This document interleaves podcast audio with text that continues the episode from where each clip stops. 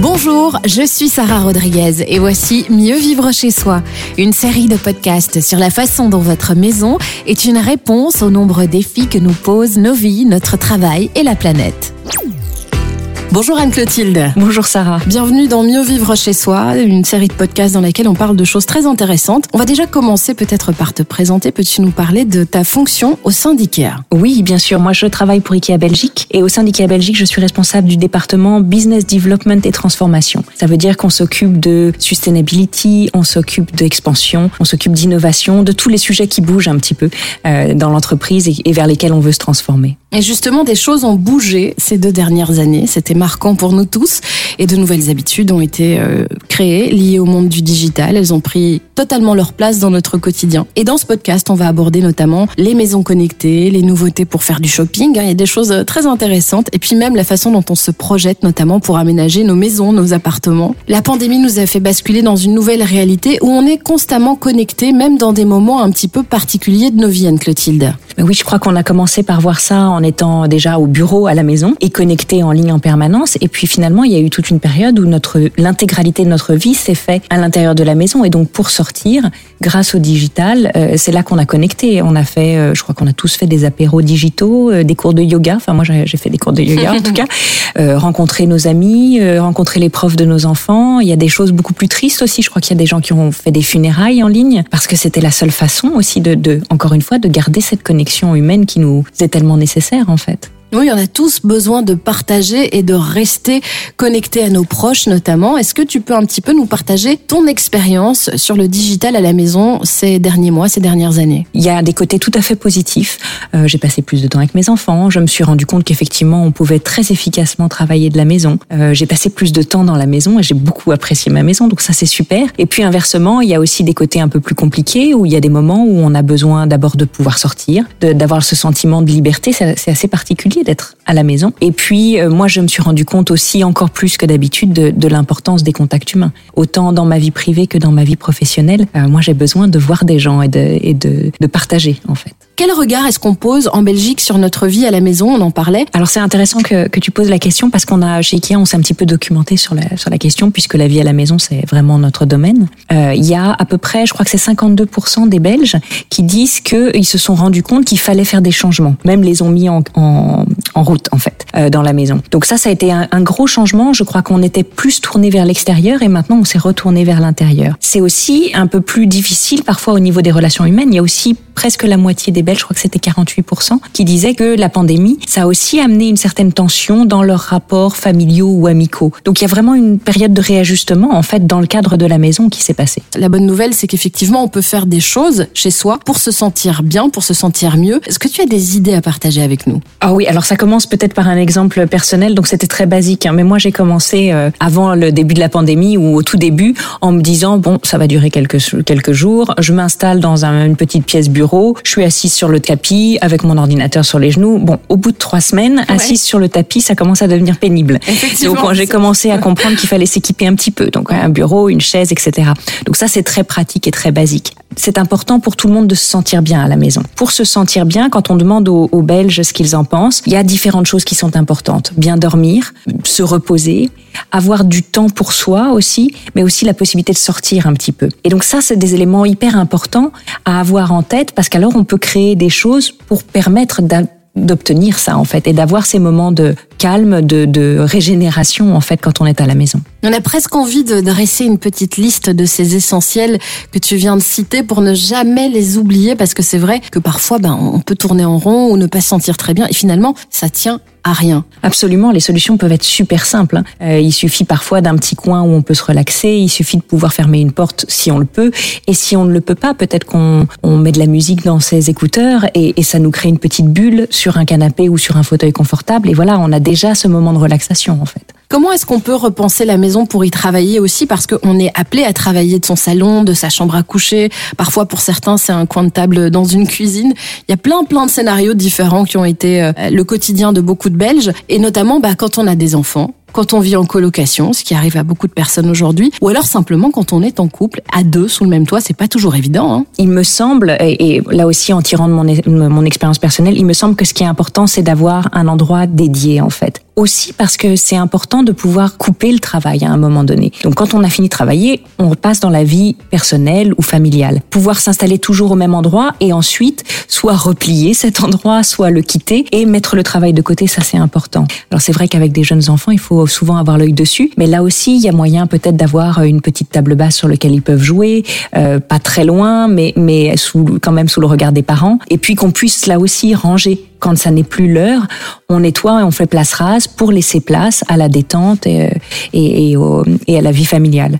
Euh, il me semble aussi que la lumière, la lumière est très importante euh, parce que finalement, il y a à la fois le côté s'organiser pour pouvoir avoir une vie même si on travaille à la maison, mais il faut aussi être confortablement installé pour travailler. Mhm. Et donc avoir une bonne chaise, l'ergonomie, la bonne lumière pour pouvoir se euh, euh, regarder dans l'écran et être vu. moi, je rigolais euh, avec ma famille parce que j'ai décidé que je voulais m'acheter une lampe de blogueuse un cercle rond. parce que quand on passe toute la journée sur l'écran et qu'on se voit dans une lumière blafarde, ben, ça donne pas forcément la pêche. Donc finalement, avoir bonne mine, se sentir bien, ça, ça passe aussi par des choses complètement futiles parfois, mais, mais qui peuvent faire la différence sur le moral. Oui, c'est vrai qu'on a l'habitude de les voir avec ces lumières sur euh, des vidéos, euh, des tutoriels sur Internet, mais aujourd'hui, ça devient utile euh, pour monsieur, madame, tout le monde lors des réunions qu'on peut avoir pour le travail. C'est une bonne astuce. Alors c'est vrai que on peut s'adapter aussi à la maison en achetant des plantes, peut-être en, ayant un petit peu plus de verre dans son salon. Ah oui, ça c'est c'est un très bon point effectivement. On s'est rendu compte, je crois, et ça on le voit aussi dans les études qu'on fait, que la, la nature c'est un moyen très important de, de, se reposer, de se régénérer en quelque sorte, et qu'on a eu tous une grande demande vers l'extérieur dans cette période de, pandémie. Quand on peut avoir un jardin, c'est génial. C'est d'ailleurs un des éléments que les Belges ont le plus voulu ensuite dans une dans une nouvelle habitation. Mais quand on n'a pas de jardin, quand on n'a pas de terrasse, parfois il s'agit simplement de ramener du vivant dans la maison en fait, des plantes vertes qui qui vont changer l'atmosphère. Tout ce qui amène en fait une atmosphère dans laquelle on se sent bien, que ce soit la lumière, la musique les, plantes, un côté un peu cosy euh, pour utiliser un mot anglais. C'est un bon point euh, de rajouter du verre chez soi, même si on a un petit appart, c'est toujours possible de le faire. Je me posais la question de savoir à la fois comment on s'adaptait à la maison, ça on vient d'en parler, mais pour l'entreprise, il y a eu aussi une nécessité d'évoluer finalement face à ses clients. Ah oui, absolument. Je pense que la plupart des entreprises ont connu ça. Pour nous, euh, chez Ikea, effectivement, on a eu des périodes où nos magasins étaient fermés. Or, le magasin, c'est là où les clients voient notre assortiment, entrent en contact avec nos produits. Donc, il a fallu trouver plein de solutions. La plus évidente, c'est qu'il a fallu vraiment permettre aux gens de pouvoir acheter et recevoir les produits chez eux sans venir en magasin. Donc tout ce qui est e-commerce ayant effectivement, euh, je dirais, explosé en quelque sorte, d'abord il a fallu s'adapter à cette demande beaucoup plus importante que ceux auxquels on avait l'habitude, et puis trouver des façons de livrer rapidement et efficacement. Dans certains cas également, on avait mis en place des click and collect pour qu'on puisse venir chercher les produits pour aller plus vite encore en magasin avec euh, ce phénomène de euh, repliement sur la maison où on a tous commencé à prendre conscience de tout ce qu'on avait envie de changer, ben forcément, il y a eu envie d'avoir des idées. Et pour une entreprise comme Ikea, ça a aussi voulu dire qu'on a cherché à inspirer d'une autre façon, à donner accès à des idées d'une autre façon. D'habitude, on a des, des ateliers parfois qu'on fait en magasin où on montre des, des, trucs et astuces, on apprend des choses aux clients. Là, on les a fait en ligne. Euh, on a fait des petites vidéos pour donner des conseils. On a essayé d'utiliser le meilleur en fait des réseaux sociaux pour pouvoir passer des, des nouvelles idées. Tout ça, c'était vraiment euh, très nouveau pour nous. Je voulais te parler également de ces changements qui ont eu lieu sur les ventes en ligne que tu évoquais. Est-ce que ça a été un gros bouleversement ça a été un gros bouleversement par le volume, puisqu'évidemment, on avait déjà du e-commerce avant, mais là, tout d'un coup, même les, les, irréductibles qui ne voulaient pas acheter en ligne, ils s'y sont mis aussi. Et c'est vrai que parfois, on a besoin de conseils. Donc, il a fallu aussi s'adapter et là, offrir des nouveaux services. Par exemple, on a mis en place depuis peu euh, des possibilités d'avoir euh, en ligne euh, un conseil d'un vendeur qui va aider, en fait, à finaliser en fait un achat. On a aussi mis en place depuis quelques mois, je pense, des conseils de décoration. Donc on a des décorateurs avec qui on peut prendre rendez-vous et qui peuvent aider le client à revoir l'aménagement de sa pièce, le tout à distance. Et puis euh, on a aussi euh, depuis peu euh, tenté des, des, nouvelles expériences et c'est très prometteur euh, de ce qu'on appelle le live shopping. Euh, donc on fait des petites sessions live avec un influenceur et un expert de chez Ikea et on présente les produits sur les réseaux sociaux. Enfin on a fait d'abord sur notre site, maintenant on va le faire sur Facebook, sur les réseaux sociaux et on présente et les clients peuvent interagir en direct de leur téléphone, poser des questions mais aussi acheter directement. Donc il y a effectivement toutes sortes de nouvelles possibilités qui s'ouvrent à la fois pour l'entreprise mais aussi pour les clients pour rentrer en contact, s'inspirer, acheter. Anne-Clotilde, la technologie, c'est aussi des solutions qui peuvent être très ludiques et on s'en rend compte notamment quand on a besoin de se projeter. Hein. on achète un appartement, une maison, on déménage ou on a besoin d'un coup de frais chez soi. On peut carrément visualiser ce qu'on va installer chez nous avant même de les avoir fait livrer. Et l'étape d'après, c'est la réalité virtuelle euh, où on va euh, pouvoir euh, photographier son intérieur et là-dedans aller visualiser un meuble, le changer, regarder si le canapé bleu sera mieux que le vert et est-ce que ça prend pas toute la place le positionner dans la pièce pour vraiment se donner une idée de ce que ça va donner au final. Et ça, c'est effectivement des choses qui se développent de plus en plus et qui ont été rendues très importantes par la pandémie, mais qui vont rester parce que, comme tu le dis, c'est ludique et puis c'est très pratique et ça nous fait gagner du temps. C'est un petit peu le rêve aussi. Hein. On a toujours envie de se projeter au plus proche de la réalité pour ne pas se tromper, parce qu'une fois que les meubles sont là, bon, il faut faire avec. Et donc ça, c'est vraiment aussi euh, des options qui permettent euh, d'envisager euh, le mieux possible les choses, et parfois, dans une famille, dans un couple aussi, de réunir tout le monde autour de la table pour prendre la décision ensemble. Moi, je trouve ça très très chouette. C'est très pratique. C'est très très pratique. Naturellement, tu en parlais, il y a des workshops qui peuvent être organisés en magasin. Il y a des nouvelles manières d'échanger avec le public. Hein. On sait que ce public, il est en demande d'inspiration, Anne-Clotilde. Il a envie satisfait. Comment est-ce que vous arrivez à commencer à relever ce défi? Je crois que ça c'est quelque chose avec lequel on travaille depuis toujours en fait. L'inspiration c'est vraiment euh, au cœur de Ikea. Euh, et donc avant on avait le catalogue, on, on, emmenait avec le catalogue on amenait Ikea chez les gens finalement. Euh, Aujourd'hui on a la possibilité de le faire de plein d'autres manières. Euh, donc on peut effectivement diffuser du contenu euh, par les réseaux sociaux, par exemple. On a notre site internet, on a notre euh club de, de, fidélité par lequel on, on, envoie aussi des emails. Donc ça, c'est autant d'idées euh, qu'on peut passer. Mais on travaille aussi beaucoup avec des influenceurs.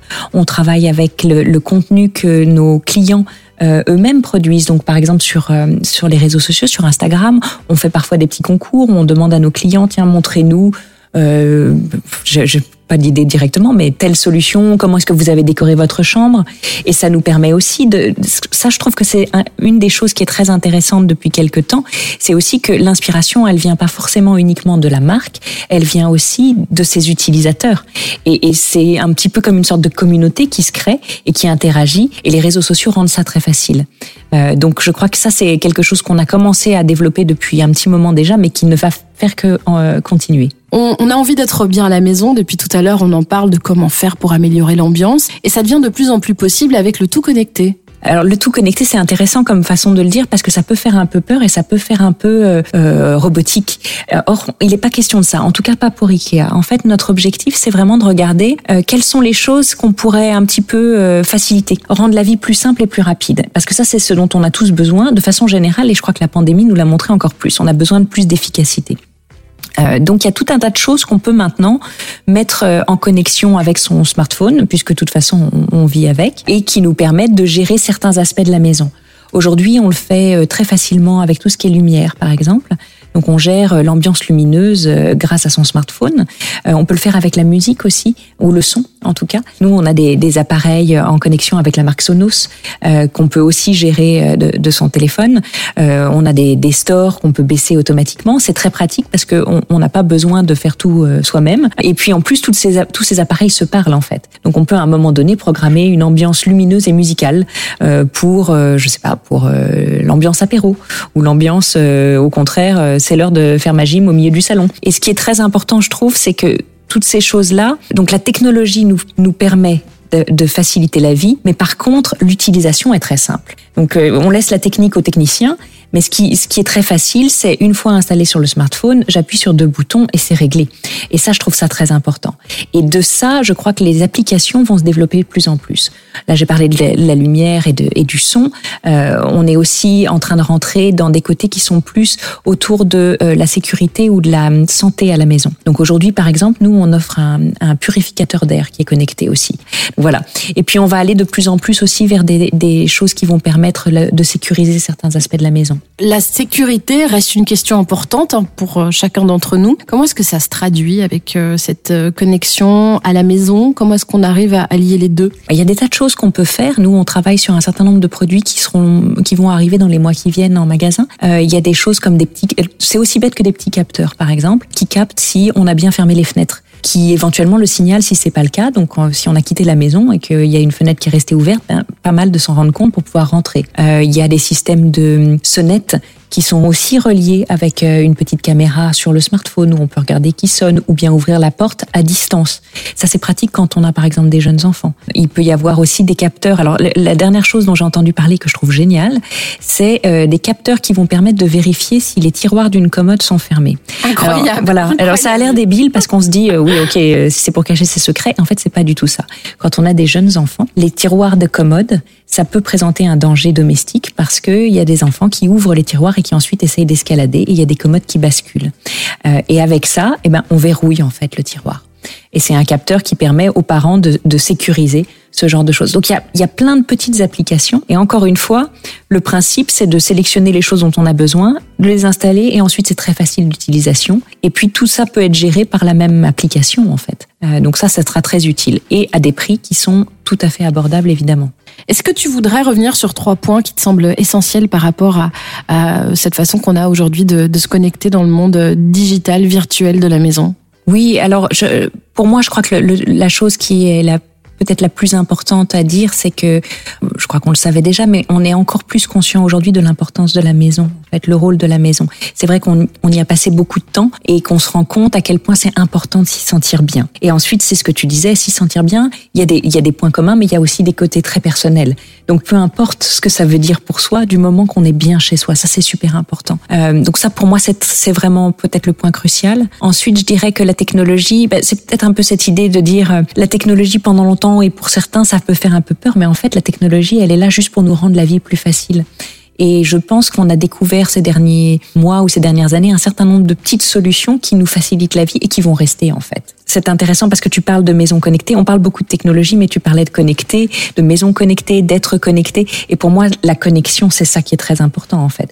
Tout ça, ça nous facilite la vie. Tout ça, ça nous permet d'avoir du temps pour faire ce qui est vraiment important, qui est de se connecter en tant qu'être humain avec d'autres êtres humains, que ça soit nos amis, notre famille, nos voisins ou, ou nos collègues au bureau. Donc la technologie, mais au service de l'humain, finalement, ça c'est pour moi le plus important. Merci beaucoup Anne-Clotilde, c'était passionnant. Ce sujet, on l'a abordé ensemble dans cet épisode de Mieux vivre chez soi. À bientôt. À bientôt. Cet épisode de Mieux vivre chez soi est terminé. Dans les autres épisodes de ce podcast, vous trouverez encore plus d'inspiration de IKEA pour mieux vivre chez soi.